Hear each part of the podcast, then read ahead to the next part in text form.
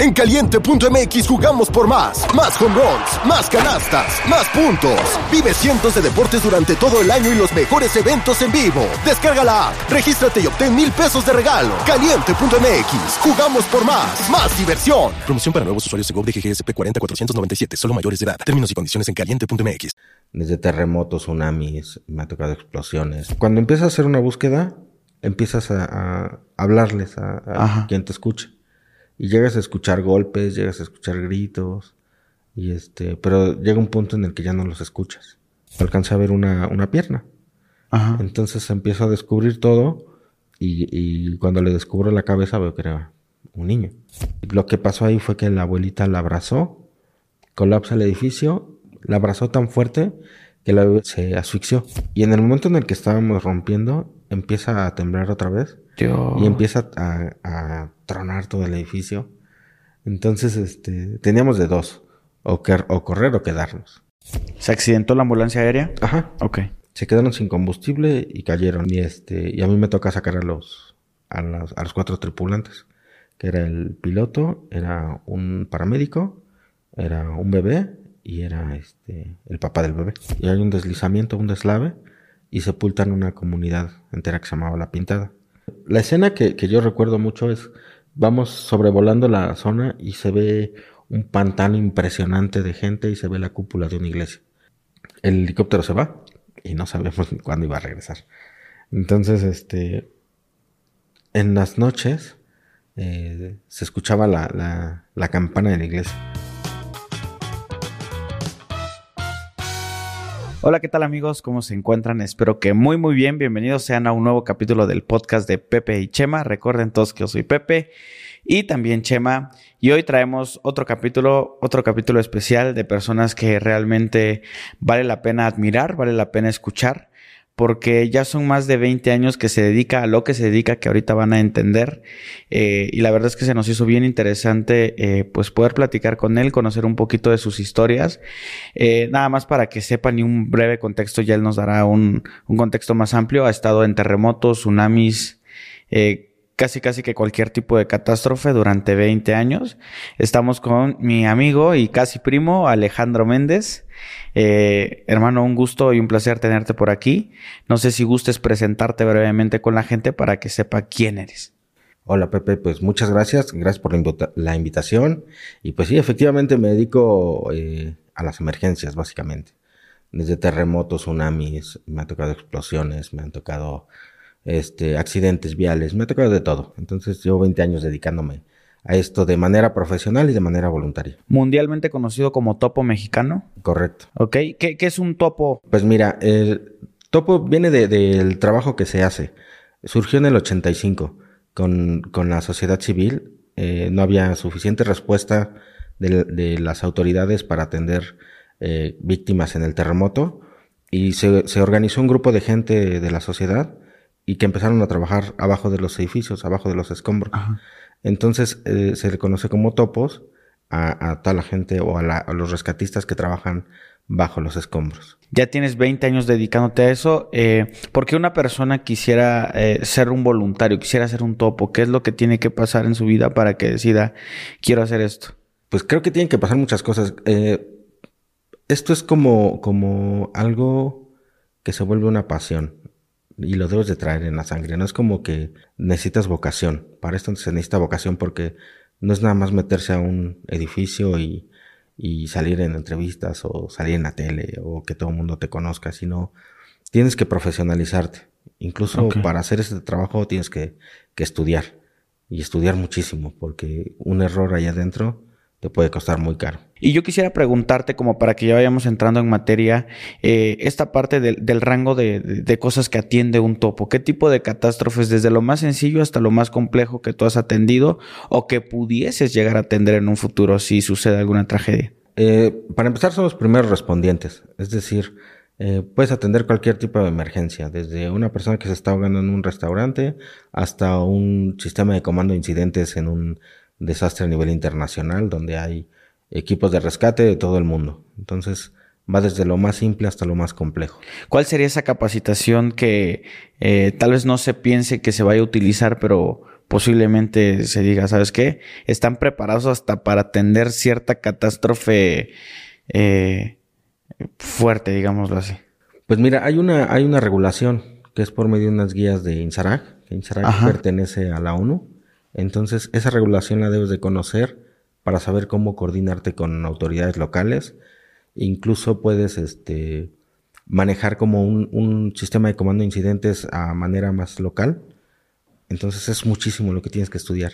Eh, desde, desde un marcaje muy sencillo de para eh, utilizar un lenguaje que solamente los rescatistas conocen para saber dónde ya se buscó, dónde no se ha buscado, cuántas personas hay atrapadas, cuántas personas fallecidas. Todo eso lo tienes que estudiar. Ok, perfecto. Eh, ya siendo, siendo topo dentro de estos 20 años, ¿cuál fue ese primer momento que a ti te marcó? ¿Cuál fue esa, esa primera situación que te hizo decir, realmente estoy en un lugar importante o realmente lo que voy a hacer eh, puede salvar vidas? O sea, ¿cuál fue ese primer momento que te hizo como que te cayera el 20 de lo que eres, no? Mira, yo, yo crecí escuchando historias. Mi tío es uno de los fundadores de, de los topos del 85. Entonces, desde que yo recuerdo, conocí, eh, lo conozco haciendo eso y lo veía en la tele dando entrevistas y lo veía que andaba en un país y en otro y a mí me, surge la inquietud, me pongo a estudiar y, yo paso por un momento en mi vida en el que me separé. Entonces eh, llega un punto en el que entras como en una depresión muy fuerte. Claro. Y me llega eso, la oportunidad de, participar en un desastre internacional justo en ese momento. Entonces me cambia totalmente la, ¿A dónde te fuiste?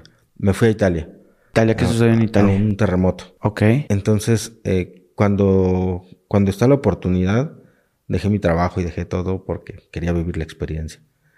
Y recuerdo mucho que cuando llegué, llegué y vi el tamaño del desastre que había. Siempre he dicho que la primera persona que a mí me tocó rescatar en ese momento fue a mí.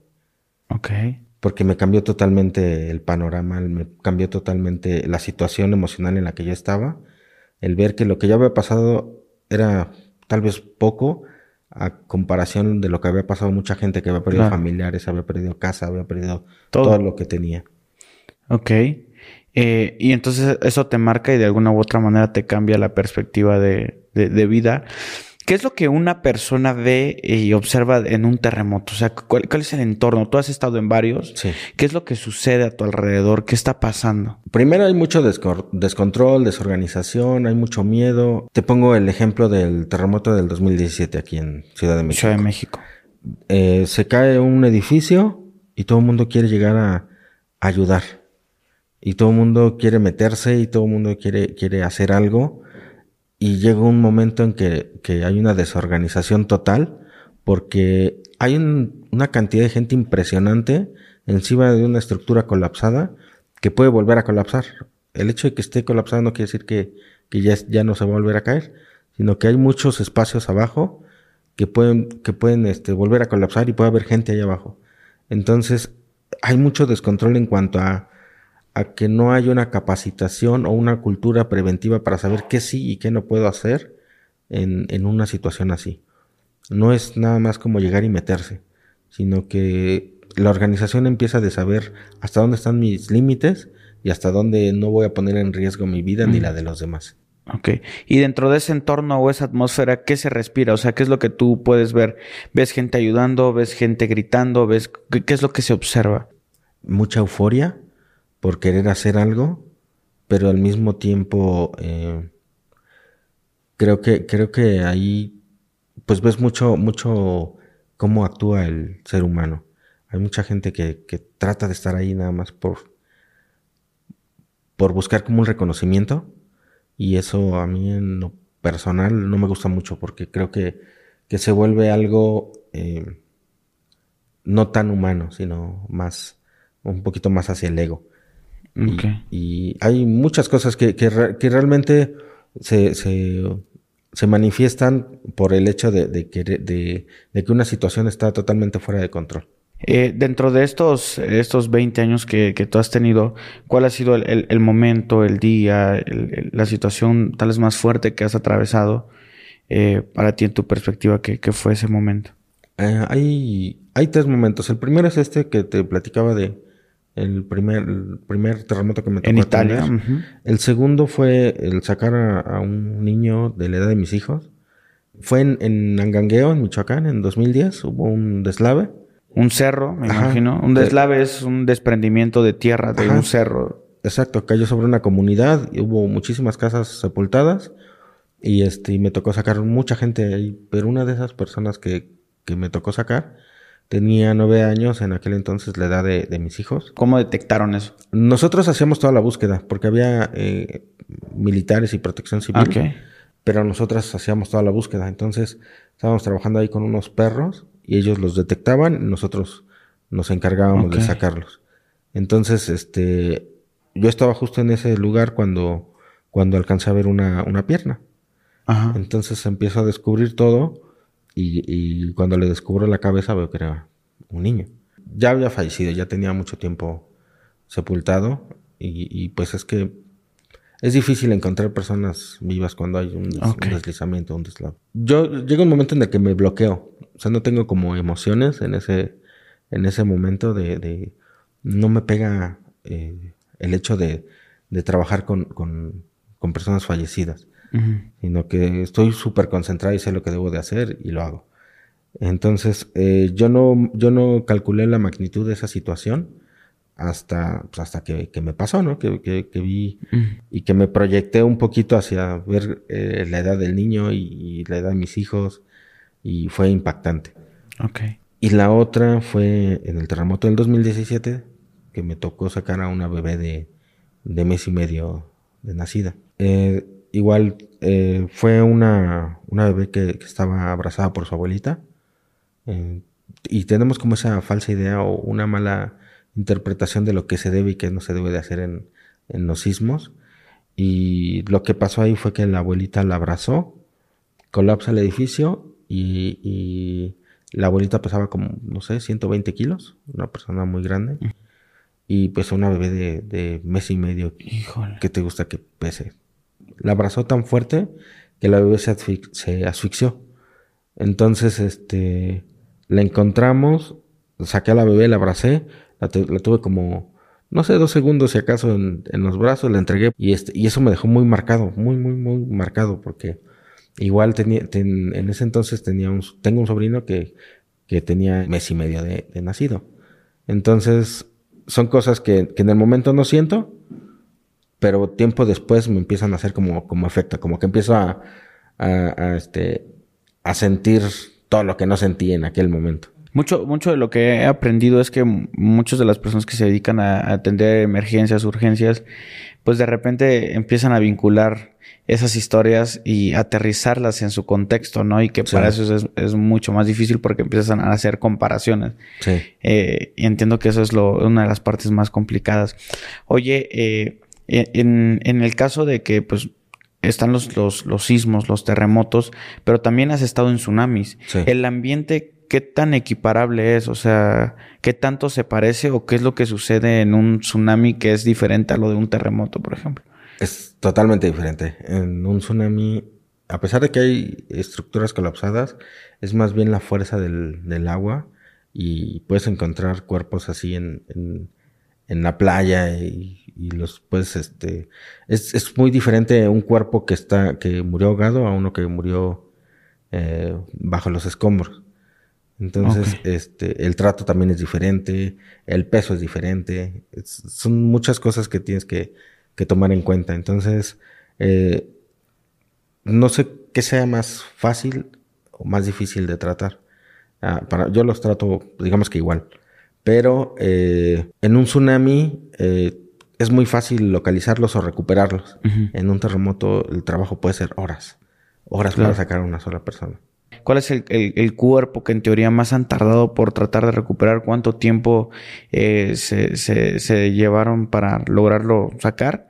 ¿Y, y qué, cuál fue el resultado en teoría?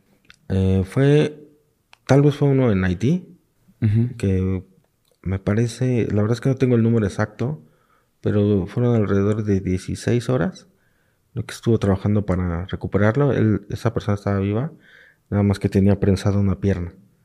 Entonces eh, el trabajo fue muy complicado porque era un espacio muy pequeño y no teníamos como la herramienta suficiente para, para poder cortar la estructura y poder liberarlo. Entonces se tuvo que canalizar en el lugar para que tuviera este Ok, estuviera como medicado en teoría a distancia. Ok. Ajá, para que pudiéramos ¿Ustedes tenían contacto con él? Sí.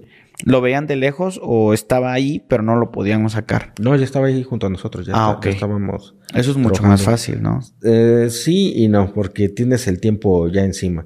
Porque haz de cuenta que cuando una persona está, está prensada, corres muchos riesgos. Primero, es que al momento de que tú le quites esa presión, pueda, pueda tener un daño peor, que puede ser un síndrome compartimental. Esto es que, que al momento de liberar toda esa presión, esa presión las toxinas que están ahí acumuladas se expandan en el cuerpo y le provoques una, un, un daño que le, le, provoque la muerte. Ok, que en teoría es como cuando digo, tienes un, un navajazo Ajá y digamos, o, bueno, no sé, algún elemento que está ensartado y el hecho de retirarlo es donde realmente viene el problema, ¿no? Justo. Ok. Oye, eh, y en esta parte de eh, decir, ah, pues ya identificamos a una persona, ¿hay veces que ese contacto solo es por voz? Sí no. Es que, por ejemplo, en Haití, que hablan criol, que no se parecen ni al español, ni al inglés, ni a nada. Entonces es muy complicado porque eh, es más, más bien lenguaje a señas porque no entiende ni lo que te dice, ni él entiende lo que tú le estás diciendo. Entonces es más como, como decirle que ya lo vamos a sacar de, con señas. Eh, es un poquito más el contacto visual que el, que el, contacto verbal. Ok, pero sí llega a existir ciertos momentos donde has tenido comunicación por plática. ¿Qué, se platica o qué se dice cuando, cuando tú estás cerca de una persona que tal vez no has identificado, pero que sí escuchas? Pues, pero lo primero es identificarte, tú decirle, soy eh, Alejandro, vengo, este, soy de un grupo de rescate y vengo a ayudarte. Entonces, es lo primero que tienes que, hacer cuando encuentras a una persona, este, pues que esté esperando ayuda.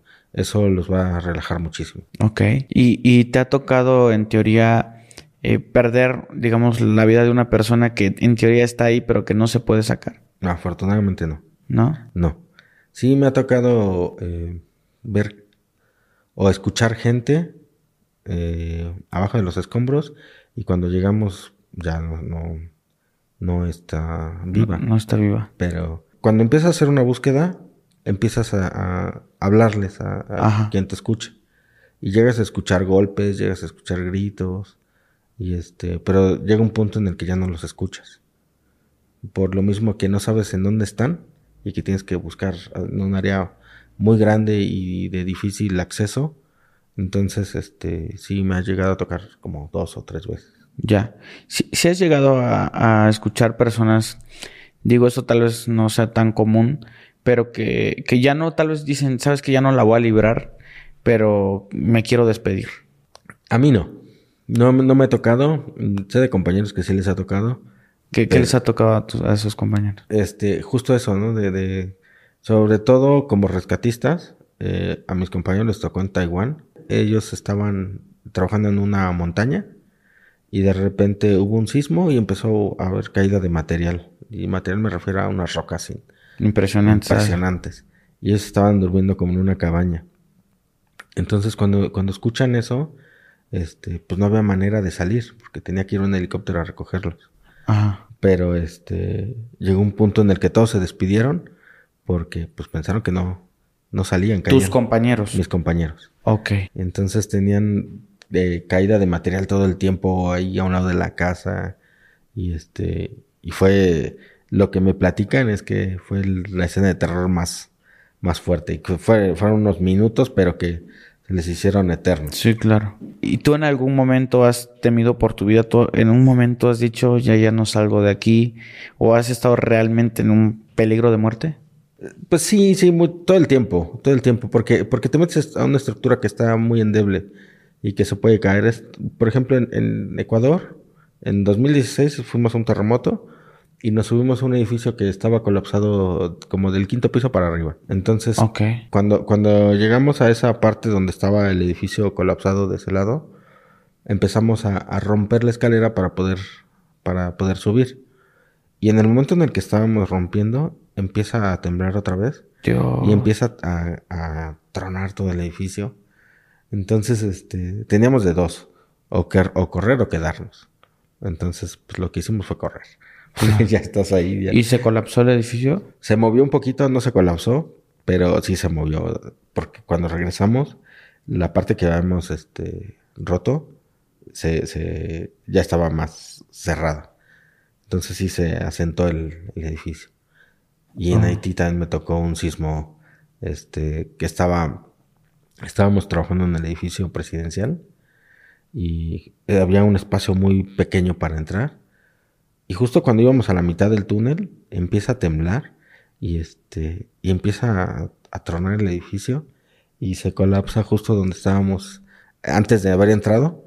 Se colapsó esa parte eh, un poco y, fue como, como lo más cercano que yo vi. La verdad es que, digo, en ese momento como que no, no mido la situación en la que estoy, sino hasta que hasta que ya, ya no estoy ahí. Sí, yo creo que el estrés de las cosas hace que uno esté con la adrenalina a tope también. Sí, exacto. La adrenalina te hace... y hay un punto donde la adrenalina ya no funciona, es decir, donde la carga tal vez emocional fue muy fuerte. ¿Hay algún momento donde tú y tus compañeros han detenido a llorar? Yo no. Eh, mis compañeros sí, sí se han puesto a llorar. Yo la verdad es que estoy súper enfocado porque... Sí, entiendo. Porque a final de cuentas muchas veces me toca a mí llevar el, grupo. Entonces uno como, como cabeza de grupo no puedes doblarte. ¿Y bajo qué situaciones ellos se han doblado? ¿Qué es lo que han visto para que algo los saque de esa concentración y realmente se sientan mal? Niños. Cuando se trata de niños es bien complicado. Porque es entregar a los niños a su, a su familia es algo que, no sé, pega mucho, emocionalmente pega mucho. Vivos o muertos, independientemente. Generalmente muertos. Este, creo que es lo que más les pega, el, hecho de tratar con, con niños fallecidos o cuando, cuando asemejan a esa persona a algún familiar, es cuando les empieza a pegar. Cuando se espejean de alguna manera en, la situación que está pasando. Sí. No, pues si viven un... Bueno, yo considero que se lleven cantidades de estrés también impresionantes. Sí. Sí, eh, hay algo que se llama el este, estrés postraumático, que sucede mucho a militares o a gente que se dedica a esto, y tiene mucho que ver con, todo lo que viviste, que en el momento no lo asimilas, y, tiempo después te empieza a hacer como, como algunos síntomas, como como le pasa a los militares de Estados Unidos, ¿no? Que regresan, ¿no? Que de repente tienen que llevar una terapia súper cañona para poder salir de eso. Ajá, justo es lo que nosotros deberíamos de hacer. La realidad es que casi nadie lo hace. ok. Oye, y, en esta situación de, del, del estrés postraumático que ustedes llegan a tener, eh, una cosa son ustedes y otra cosa es también ver a las personas que están viviendo en carne propia la tragedia de perder un familiar. ¿Cuáles han sido esas actitudes que han tenido las personas que más les han sorprendido? O sea, ¿qué, qué hace la gente en su desesperación? Tratar de meterse. Eh, generalmente tratan de estar ahí y de, y de sacar a ellos a su familiar. Nosotros no lo permitimos porque el impacto de ver a una persona que falleció bajo los escombros o bajo cualquier circunstancia este, pues digamos que, grave, como puede ser un terremoto, puede ser un tsunami, el impacto de verlos así es muy fuerte. Entonces lo que nosotros hacemos es, eh, ya que los ubicamos, los liberamos y los empaquetamos, es decir, tratamos de cubrirlos lo más, lo más posible dentro de la escena para sacarlos este, cubiertos y que ni la prensa ni, ni familiares los vean en las condiciones en las que estaban. Ok. Regularmente un cuerpo que es rescatado sale en malas condiciones físicas, es decir, se nota el aplastamiento, se nota, ¿qué es lo que se nota? ¿Cuáles son las características de los cuerpos que rescatan? Híjole, sí, sí es muy impactante. Sí, son fuertes las imágenes. Sí, porque haz de cuenta que la mayoría, este, pues tienen los ojos desorbitados. O sea, chispados. Ajá. Ok. Entonces, este sí es, sí es impactante ver, ver gente aplastada bajo los escombros y las condiciones en las que quedan eh, también son muy fuertes. Incluso eh, a mí me tocó una vez, bueno, me han tocado dos accidentes aéreos. Uno me tocó en Oaxaca, eh, que era un, un, helicóptero, una ambulancia aérea. ¿Se accidentó la ambulancia aérea? Ajá. Ok. Se quedaron sin combustible y cayeron. Entonces, yo estaba ya de, pues de vacaciones prácticamente, pero, pero estaba justo con personal de protección civil y este, y les llega el aviso de que había un accidente, fuimos y este, y a mí me toca sacar a los, a, a los cuatro tripulantes, que era el piloto, era un paramédico, era un bebé y era este el papá del bebé. ¿Qué viste? No, hombre, escenas impresionantes. O sea, el piloto lo saqué, tenía, estaba politraumatizado, es decir, que, que tenía fracturas en todos lados. Entonces lo sacas como si fueran papel. O sea, ¿por qué? Porque se mueve todo el y lo sacas como si fuera, no sé, un, ropa así que la puedes mover muy fácil. Este, el, paramédico eh, no tenía la mitad de la... De la cara. De la cara. Entonces son cosas muy fuertes que, que ves. Y, y, y obviamente procuras eh, que el impacto visual con la demás gente no, no llegue a ese punto. Pero, pero sí, son, son cosas muy fuertes. ¿Y hasta qué punto los, los familiares llegan a ver a, las personas? O sea, em, porque imagino que pues de igual manera pues les hacen un velorio o no sé. Pero ¿qué es lo que sucede? Eh, este cuerpo lo rescatan, lo embolsan, lo empaquetan, se lo dan a, a, las, a los servicios forenses o, o, qué es lo que sucede? Sí, se entrega a los peritos y ya ellos lo entregan a los familiares. Primero, me parece, yo no estoy como en ese proceso. Claro. Pero este, tienen que reconocerlo. Y ya una vez que lo reconocen, ya hacen todo como para que queden, digamos que presentables. Sí, sí, claro, entiendo. Pero sí es impactante. Sí, me imagino, y para los familiares ha de ser muy fuerte, sí. ¿Recuerdas alguna reacción en particular de algún familiar que, o sea, sí fue muy fuerte? Mm, en el 2017 de, de mucha gente que sacamos aquí, en, por ejemplo, en, en Rancho Girasoles. Eh, todos los familiares estaban ahí. ¿Qué, es Rancho Girasoles? Nada más eh, para que le contextualicemos a la gente. Rancho Girasoles es, es una, una, calle que está en Cuapa, donde se, se, colapsaron, se colapsó un edificio, bueno, se colapsaron varios, pero eh, donde trabajamos fue justo en uno donde era un edificio habitacional y este y ahí sacamos muchísima gente y todos los familiares estaban ahí. Entonces había, recuerdo mucho una, una persona que estaba esperando a, a, su hija y cuando le avisaron que, que había fallecido, los gritos que, que, que, claro. de los familiares son algo que te dejan muy marcado porque no son gritos normales, son, no sé, son gritos impactantes de, de dolor. Claro. Pero muy fuertes digo, esto no sé si, si pasa, pero imagino que en la desesperación eh, de un momento como esto, ¿te ha tocado ver gente que se intente quitar la vida después de recibir una noticia así? En el momento en que ustedes tengan que someter, controlar o algo así? No. No, lo que pasa es que haz de cuenta que nosotros estamos en lo que se llama la zona caliente, que es donde nadie entra más que los grupos de ah, rescate. Y ya en la parte de afuera, que es la zona fría, es donde están todos los familiares y todos están, eh, ahí les dan todas las noticias. Nosotros nos encargamos de sacarlos y hay otra gente que se encarga de, de dar como, como la noticia. Entonces yo no estoy como en esa parte de, de ver la reacción de, claro, de la gente. Eh, ¿Cuál ha sido el, el, que tú sepas, tal vez ya un dato más histórico, que ahorita estaba pensando y me llama la atención, cuál ha sido la, la mayor tragedia registrada eh, en la humanidad? O sea, ¿qué, sería ese, ese momento más fuerte que, que, ha pasado? Pues hubo un sismo, no recuerdo bien la fecha, fue en Valdivia, en Chile. Ajá. Un sismo, me parece que fue de 9.1. Ah, wow. Que se movió todo, o sea, se abrió hasta la tierra y hubo muchísimos, muchísimos muertos.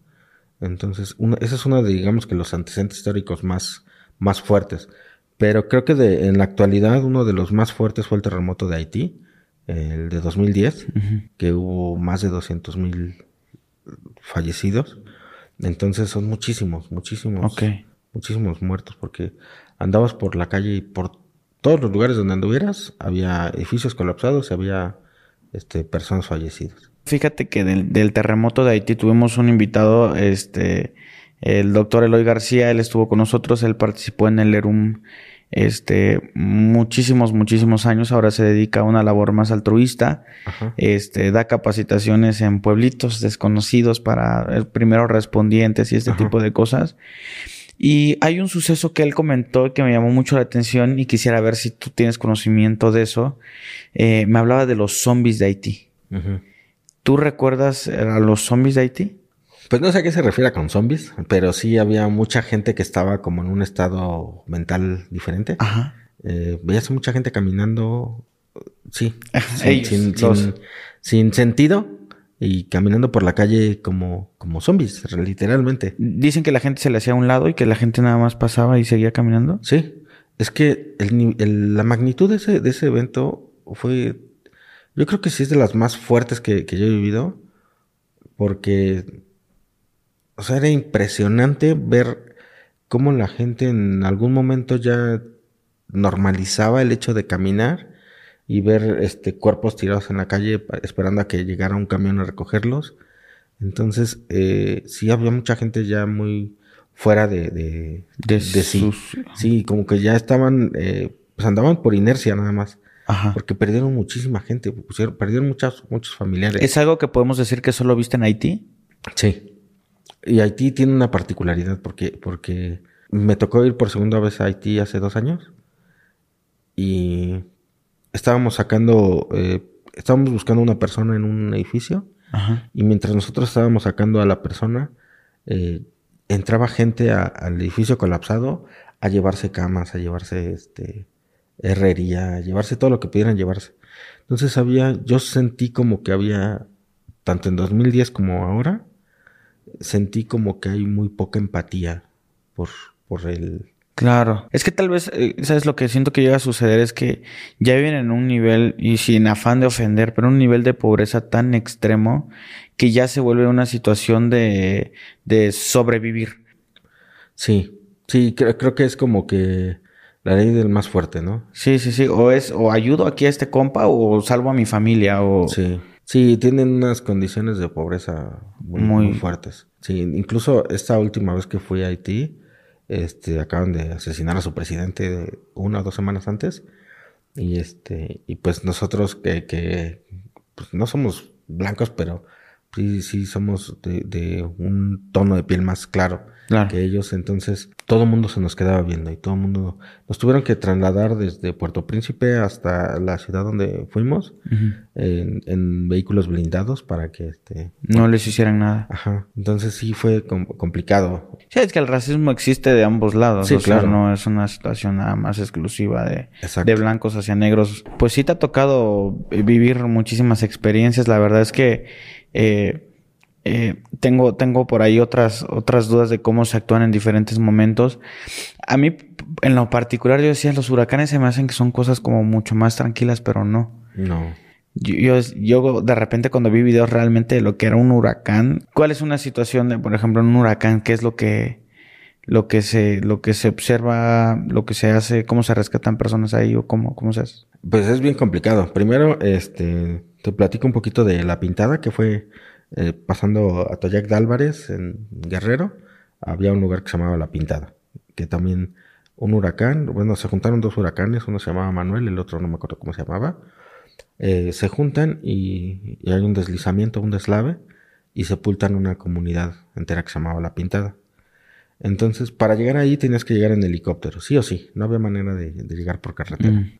Cuando llegamos, nos deja el helicóptero. Eh, la escena que, yo recuerdo mucho es Vamos sobrevolando la zona y se ve un pantano impresionante de gente y se ve la cúpula de una iglesia. Lo único que se veía era la cúpula de la iglesia. Cuando nos dejan, el helicóptero se va y no sabemos cuándo iba a regresar. Entonces, este, en las noches eh, se escuchaba la, la, campana de la iglesia. ¿Por qué? No sé. Pero... Y la campana estaba debajo de la tierra. Ajá. Bueno, no estaba debajo, estaba encima pero estaba, eh, había mucho material, este, ahí como para que... ¿La campana en teoría estaba libre? Ajá, en teoría. Digamos que no, no lo suficiente como para que sonara. Entonces se escuchaba, no sé si era esa, esa, esa campana o era de otro pueblo, pero se escuchaba una campana en, ¿Y era de miedo? No. Sí, porque, porque para empezar, pues no había, no había luz, no había redes de comunicación. Estábamos en un lugar que se había este, deslizado todo el, el cerro y este y estábamos en una cabañita, éramos como 30, tal vez 40, en, una cabañita, no sabíamos cuándo iban a ir por nosotros, el trabajo era todo el tiempo estar eh, trabajando en lodo y es bien difícil trabajar en lodo porque te atoras, se te quedan las botas, se te... Sí, te cansas todo el tiempo 3, 4, 5 veces más que... Todo el tiempo está sucio, eso sí, todo el tiempo está sucio. Y el trabajo es tan complicado que, que, que como dices, te cansas rapidísimo.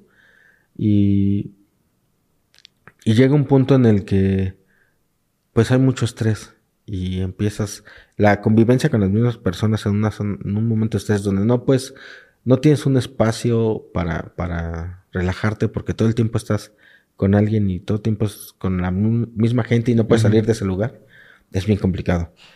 Entonces, eh, para mí, uno de los escenarios más difíciles de trabajar es en inundaciones o en un deslizamiento. Es, ahí sí ya casi casi es de ley que no hay sobrevivientes.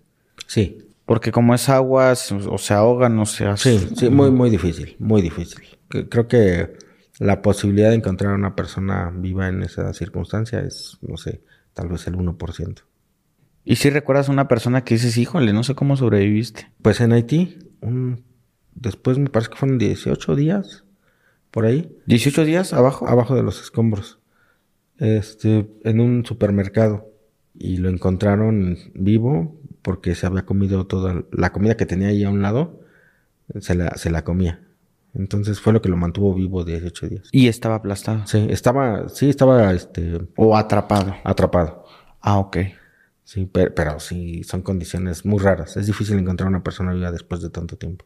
Ok. También sé que de repente ocurren ciertas situaciones difíciles de explicar en las, en las tragedias. ¿Te ha tocado situaciones paranormales? No sé si llamarlas paranormales. O difíciles este, de explicar. Sí. Te platico una anécdota de justo de Angangueo en 2010. Me toca sacar a una pareja. Estaban abrazados, se habían fallecido. Ok. Nos tardamos como, como unas 12 horas en sacarlos ya los teníamos ahí y este se llamaba, me acuerdo muy bien el nombre de este chavo que se llamaba Isaac. Este, estaba abrazando a su esposa, pero lo, raro ahí fue que le estaba abrazando tan fuerte que no los podíamos separar. Ah, wow. Entonces, lo que, lo que al menos yo hago con, con, con este tipo de personas es hablarles. Entonces le, hablé y le dije, ya, ya te encontramos, ya te vamos a sacar, necesitamos que, que la sueltes para que puedan salir uno por uno. No sé por qué, pero salió. Salió él. Bueno, lo sacamos. Y muchas horas después sacamos a la, esposa, que ya estaba, estaba libre, pero estaba atorada de los pies y fue bien complicado sacarla. Después de eso regreso a mi casa, ya como una semana después. Y recuerdo mucho que en las noches, este, sentía como que me empujaban. Y me despertaba y este, y veía la silueta. Entonces, este. ¿Silueta de quién? Pues era como un, como una persona, pero no. Ajá.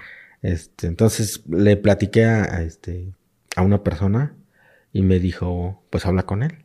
A lo mejor es este alguien que te trajiste. Entonces yo no creo mucho en esas cosas, pero, pero sí, sí, sí.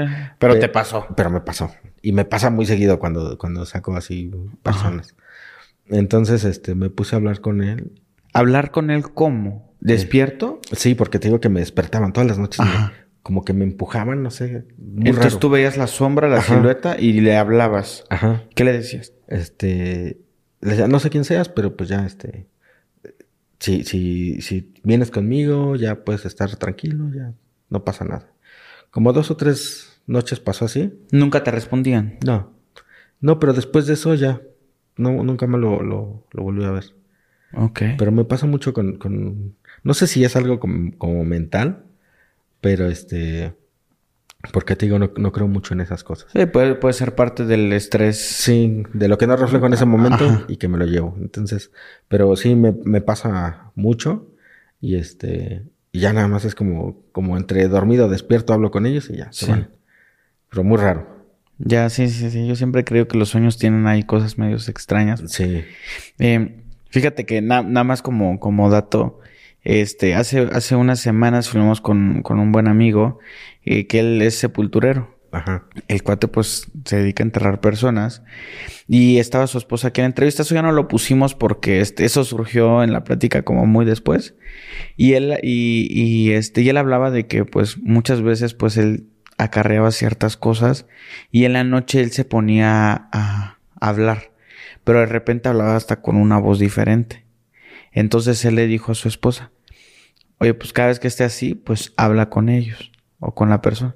Y entonces la esposa a veces tiene conversaciones con él dormido y platica con, en teoría, las personas con las que, no sé si se trate como de una especie de posesión o algo, este, pero si ella platica y les pregunta y esto y lo otro y mantienen conversaciones así bien extrañas, pues con otras almas, cuerpos, seres, lo que sea, ¿no? Es bien curioso. Este, bueno, no sé si hay algo más que te gustaría agregar, algo que no te lo he preguntado, pero que consideras que es importante mencionar. Pues, pues mira, este, yo siempre procuro aconsejar a la gente que, que, que cuando quieran ayudar, cuando se trate de una situación así, Está muy bien ayudar porque la ayuda siempre va a hacer falta. Pero hay que conocer nuestras limitantes y hasta dónde sí y hasta dónde no podemos ayudar. Entonces, eh, pues hay mil maneras de ayudar. Y, y, una de ellas es, pues, coordinando. No estorbando también. coordinando, diciendo de una manera más amable. coordinando todo. Sí. Ok, perfecto. Pues es un, un dato bueno que nos los digas tú específicamente, que estás en diferentes eh, situaciones de, de, de, tragedia, riesgo, peligro, lo que sea. Eh, igual, de igual manera te hago la misma pregunta, pero alguna historia que consideres que digas, mira, esta historia es una historia que a mí me ha movido o consideras que ahí estamos. Yo siempre considero que cuando vas a ayudar, encuentras la manera de, eh, aunque no tengas la menor idea de dónde vas, siempre va a haber alguien que te ayude. Por ejemplo, en Indonesia, pues no hablan ni español ni inglés. Entonces es bien complicada la comunicación. En 2019 me parece que fue, este, fuimos a un terremoto allá. Y este, y pues la verdad es que no teníamos ni idea de, de, cómo dirigirnos a ellos. Eh, no había manera de comunicarnos verbalmente. Y en eso, así a lo lejos, me encuentro a un amigo mexicano que estaba allá y que él este una persona que ya conocías aquí en México ajá. Ah wow y estaba allá y justo llegó al aeropuerto justo cuando nosotros llegamos. Y él fue la persona que nos movió por todo Indonesia. Entonces este siempre siempre hay alguien que cuando vas a ayudar vas a encontrar siempre. la llave para poder ayudar. Ah perfecto pues amigo muchísimas gracias de verdad por venir a platicar aquí con nosotros un poquito de tu experiencia como, como un topo. Eh, tenemos la gran fortuna de que en este espacio tenemos a grandes personas que se admiran y se respetan y una de esas personas eres tú. Así que muchísimas gracias por tu labor. Sé que hay infinidad de familias este, que están agradecidas contigo, ya sea solo por dar con su familiar vivo o muerto. Sé que es una es una paz y tranquilidad que, que, un familiar pueda tener, por lo menos saber de dónde está, dónde está la persona que, que está buscando, ¿no? Y pues muchísimas gracias, de verdad. No sé si hay algo que, que gustes agregar o despedirte. Sí, fíjate que eh, yo creo que, que nosotros somos como, como Superman, y no porque por la fortaleza ni nada, sino porque eh, Clark Kent cuando usa lentes nadie lo reconoce. Claro. Entonces, nosotros nos pasa igual. Si andas en la calle, pues nadie sabe que eres top. Ya cuando te pones el uniforme, te transformas totalmente. Aunque es la misma cara, pero te cambia. Sí, sí, sí, porque yo, yo recuerdo que cuando ya los topos mexicanos se dirigen, es como enviar la selección nacional al mundial, así nos sentimos de, de, orgullosos de ustedes, la verdad. Y pues por lo menos eh, eh, vamos a tratar de por ahí, si nos obsequies una foto de tus compañeros y eso, pues ponerlos para que les veamos el rostro a todos ellos. Y este, y pues va a haber mucha gente que va a estar muy agradecida por, por la labor. Muchísimas gracias, amigo. Ahora sí, eh, si gustas despedirte con toda confianza. Pues muchas gracias, gracias por el espacio, gracias por el tiempo y este, pues yo encantado de platicar una y mil anécdotas que tengo. Perfecto, amigo. Pues esperamos que tengamos la oportunidad en algún momento de este de de volver a platicar contigo y, y, en su momento, mm, espero que no sea en la, en la peor de las tragedias, pues poder acercarnos un poquito con ustedes, tal vez en, en el campo obviamente con el debido respeto y todo eso para conocer bien cómo funciona todo sería bastante interesante. Claro que sí, estamos Perfecto. Pues bueno amigos, muchísimas gracias de verdad por ver un capítulo más del podcast de Pepe y Chema. Recuerden que yo soy Pepe y también Chema y nos estamos viendo en un siguiente capítulo. Hasta luego. Listo amigo. Ya quedamos. Muchas gracias. hombre, al contrario.